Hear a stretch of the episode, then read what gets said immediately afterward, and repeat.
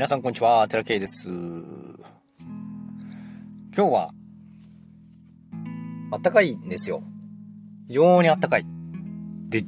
びっくりしたのがあって、あの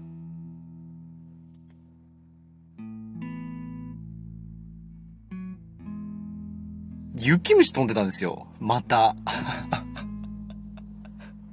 これがね、ちょっとびっくりして、え？また飛んでんの？みたいな。一回雪降ったじゃんって。で、いなくなったと思ったら、またね、あったかくなって、出てきたんですよ、雪虫が。で、ある場所だけ、まあ、水辺とかなんですけどね。で、その時に、ああ、自然の力ってすごいなと思って、で、多分、その、プログラムされてるんですよね。雪虫たちは。この気温になったら浮かせようと。もしくは、温度変化によって浮かせようと。こういう変化があったら、あの、チャンスだよと。そのね、まあ、生殖ですわ。生殖行動ですけれども、そういうタイミングがあったらチャンスだよと。いうことが、もう、その、刻まれてるわけですよ。その、戦略としてね。で、その時に、なんかよく、えっ、ー、と、こう、面白おかしくというか、こう、ユーモアラスに書いてある本としては、なんか間違って出てきたみたいなことを、こうね、書いたりとかするじゃないですか。あの、セミの、セミが、その何年も土の中にいて、たまたまみんなと出るタイミングで出てこれなかったセミがいて、で、それが結局生殖行動できずに死ぬみたいな、そういう残念な生き物の話とかね、たまに見るんですけど、なんかそういう話を聞いてるとなんかこう、あたかも、こう、間違って出てきちゃったみたいな表現をね、人間はするんですよ。で、それってなんでかって言ったら思考があるからなんですね。考えられるから。だから、あ、今だって、今行く時だっていうふうに思考として考えて出てきてる、もしくは羽化してるっていうイメージが人間にはあるんですけど、じゃあ昆虫どうかって言ったらそんなもんはないわけですよ。あの、思考なんていうのはないわけです。すべてプログラムなんですね。こういう時っていうのはこうなる。あの、プログラミングと一緒ですね。こういう風な時にはこういう風にしなさいという条件があるから、ああやって勝手に出てきて、勝手に生殖して、勝手に死んでいくという、自動プログラムとして。で自然ってそういうもんだと僕は思っていて、あのー、要は、誰の指示も受けずに、自分で別に意図もせずに、勝手にそういう風になっている。あったかくなったら芽吹いて、寒くなったら枯れて。そういうのがまあ自然だと思うんですよ。で、人間って思考があって、で、思考が、思考とか感情とか、それから感覚みたいなものがあって、それが、要は自然の働きというものを自分の思い通りに動けるように感じてしまうんですね。めちゃめちゃ自然の影響を受けているのに。だから、うんと、暖かくなったらこういう風にして、寒くなったらこういう風にして、みたいな、もちろん戦略的に頭で考えてそういう風にするっていうのもあるんですけど、それは自然の働きとしての行動なんですよね。そこの区別ってまず、まずつけらんないんですよ。と僕は思うんですよ。どういう基準で思考してんのか、自分が能動的に思考してるのか、それとも受動的に思考してるのかなんていう区別がつくはずがないんですね。思考って一個だから。だけど、僕が思う、その、うんと、タオ、タオの概念とかも含めていろいろ感じることっていうのは、うんと、自然の流れの中で物事をさ、こう、進んでいった方が絶対にいい方向に行くと思ってます。その人にとってですよ。社会にとってとか他のとってじゃなくて、その人個人にとって、その、あるべき姿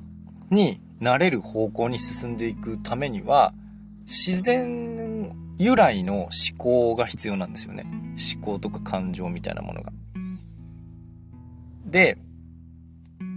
どうすればなれるのかっつったら、それがある意味無我とか無視っていう世界観だと思ったんですよ。これをこのあの、雪虫が飛んでるのを見てパッと思ったんですよ。あ、みんな多分我があるから、自我があるから、その思考に、その、えっ、ー、と、自然の流れにたどり着かんのだと。で、僕も、その、そもそも論で前も何何度かお話ししたことがあるんで、もう重複してしまったら申し訳ないんですけれども、結局そもそも論で、えっ、ー、と、自我っていうものが何ですかっていうのが、もう分かんなくなっちゃう人っているんですね。早い段階で教育のね、影響を受けて、こういうものが正しいんですというのが、えっ、ー、と、出来上がってしまった人。で、それもある意味自然の流れだと思って、そこから脱する過程でものすごい身につけるものっていうのはあったんです、僕はね。その、別なプログラムみたいなのが、こう、周りにね、こべりついた状態だからこそ、そこから抜け出す過程で、非常にその自分っていうものを強く感じることができた。そして、え、ー、と、自分というものを強く感じるだけでは物事は進まないんだと。結局のところ自然の、あの、自然って何か？その大きな流れって何か？天の道とかって言うけど、そういうこう、虫が温度によって勝手に羽化するっていうことを、もうあたかも自分で決めてるかのようにプログラムとして動けるのは自然の力があるからなんですよね。それは暖かいとか寒いとかも含めて湿度、温度。これは誰が、あの、言ったわけでもなく勝手に行っている、勝手に自然な現象ですよね。その影響っていうのは人間の中にも絶対的にあって、その影響を妨げずに、いかにより快適なものを歩んでいくかって言ったら、無我の世界に行かなければいけないと思うんですよ。だから、何のための無我なのか。無我無我って、あの、我を捨てなさいとかっていうなんでなのかって言ったら、より自然に、より自然体の中で人生を生きていった方が、変な感情やら、変な思考やら、その、っていうのが起きないよって。だから、安心って、まあ仏教っていうのはこの、えっ、ー、と、執着を捨てて安心を得るというのが非常に大事な要素でもあるんですけど、その、要は安心というものを得るためには、簡単に言うと、こだわりを捨てないといけないですね。こうじゃないとこうなれないとか、こうじゃなきゃいけないみたいなものがあればあるだけ、自然の働きの感受性が落ちるんですね。自分で思考できるじゃないですか。思考って自分でできるんです。回転させることはできるんだけれども、よ、もっと、えっ、ー、と、その人にとってもいい、そして地球にとってもいい思考というものを回すためには、無我になってないと、その意識には到達しないと僕は思ったんですよ。だからって修行性っていうことではなくて、まあまず順番としてはもう自分がない人は自分をちゃんとはっきりさせないといけない。そして自分がないから自分をはっきりさせるんだけど、そのじゃあ自分っていうところにさらにこう、しがみついている自分がいるんですよ。こういう自分じゃなきゃ嫌だ、みたいな。それすらも捨ててっていうプロセスを踏んだ先に無我というものがあると思うんですね。別に宗教家でも何でもないんだけど、なんでこうも、その我を捨てなさいって、執着を捨てなさいっていう話をするんかっつったら、より自然のプログラムの中で人間が動くために、あると思うんですよ。無我の境地っていうのはね。別になんかこう、超人的になりなさいっていう話もあるんだけど、その、なんちゅうかな。理由がわかんなかった。なんでそんな風に？だからその、自己顕示欲とか、えっ、ー、と、自分をこう、究極の存在にしたいみたいな欲求っていうのは誰しもあるっていう話でね、あるんだけど、まあ僕もその一つなのかもしれないです。ただ、自然の流れを見てるともう勝手にやってるのに人間だけは自分で思考して動くことができると。で、それがめっちゃ邪魔してる。た、確かにそれによって発展はしてるように見えるんだけど、じゃあ自然にとって人間ってどこまで、どこまでっていうね。どこ どこまでいる存在なのみたいな。まあ、あって叱るべく、全部自然なんですけど、よりね、より個人レベルで、なんていうか、こう、安心して生きるため、自然の流れに沿って生きるためには、とにかくやっぱり無我を目指さんといけないんですよ。で、まずは自我を、こう、ちゃんと理解する。っていうところから始まるし、なんちゅうかこう自然をもっと見てほしいなって思いますね。人工物って全く身動き取らないんですけど、自然って、あの、風が吹けば揺れるし、ね、気温が変われば勝手にね、芽吹いたり、それから、えっ、ー、と、出てきたり。で、寒ければ引っ込んだり。っていうことするじゃないですか。最近は熊がすごい出てきてるけども。それも自然の働きの結果なんですよね。人間がどうあがこうが、まあ、命を守るために、その対策はするけれども、人間がどうあがこうがこういう気候になったら熊がこういう行動をするっていうのは、誰が理解しているわけでもなく勝手に起こることなんですよ。なんか、東北じゃないや、関東の方でキョンが大量発生してるという話も聞くけど、キョンってなんか鹿の一種ね、ちっちゃい鹿みたいなやつね、が大量発生してるみたいな話も聞くけど、それだけこう天候とかそういう自然の動きが変われば変わるほど、生き物っていうのは自動的にこう繁殖を増やしたりとか、それは命の危機なのか何なのかっていうのは、その生物学者に聞かない知らないけど、そういう勝手に動く、勝手に自然に動いていくっていう流れを感知するために心と思考があるんですよ、基本。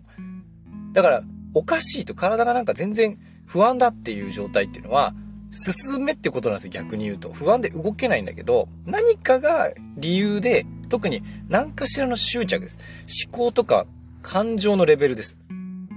そのレベルの執着っていうのが、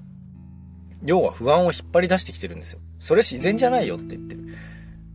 もっともっと自然に、だから我がない状態になるためには、何かしらの手放しが必要なんですよね。でそうすることによって、より、今よりも、もっと、今の同じ状況かもしれないけど、全然見え方が違う世界っていうのが、その無我の世界には待ってる気がします。僕も、まだ、まだ感がないんだよね。もう多分無我感しかないんだよね。もう自分多分、行ってるんすよ。行くとこまで。かなり。だからこうやって伝えられるんだと思うし、あの、本当に、そういう経験しちゃったから分かったんですけど、あ、これが邪魔してたんだっていうのがね、スコンって抜けたらね、もう見る目が変わった変わった。して、動き方も変わった変わった。その世の中のね。だから、なんでこうまで、このね、大きな流れ、そして自然の無意自然、あの、意がない。要は自分のその意図がない自然こそが大きな力だよって、そういう流れに沿っていくことが非常にその人間として大事だよっていうのをなんか知りたくて知りたくてしょうがなかったんですよね。ある時期からね。その答えがね、やっとなんか感覚的に身についた気がします。なんでこんなに動かないんだろうって思ってた。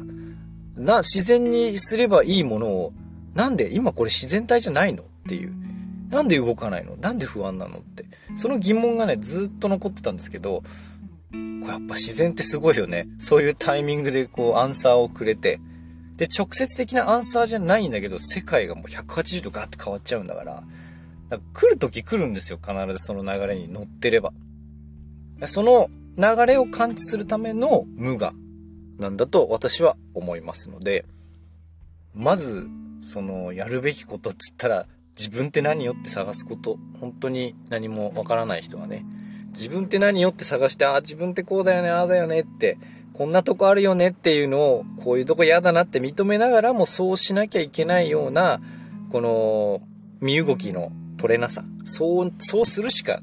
なんかこう、できない。心がそう、そういう風に動きを決めちゃってる。こういう風にしかならないみたいな。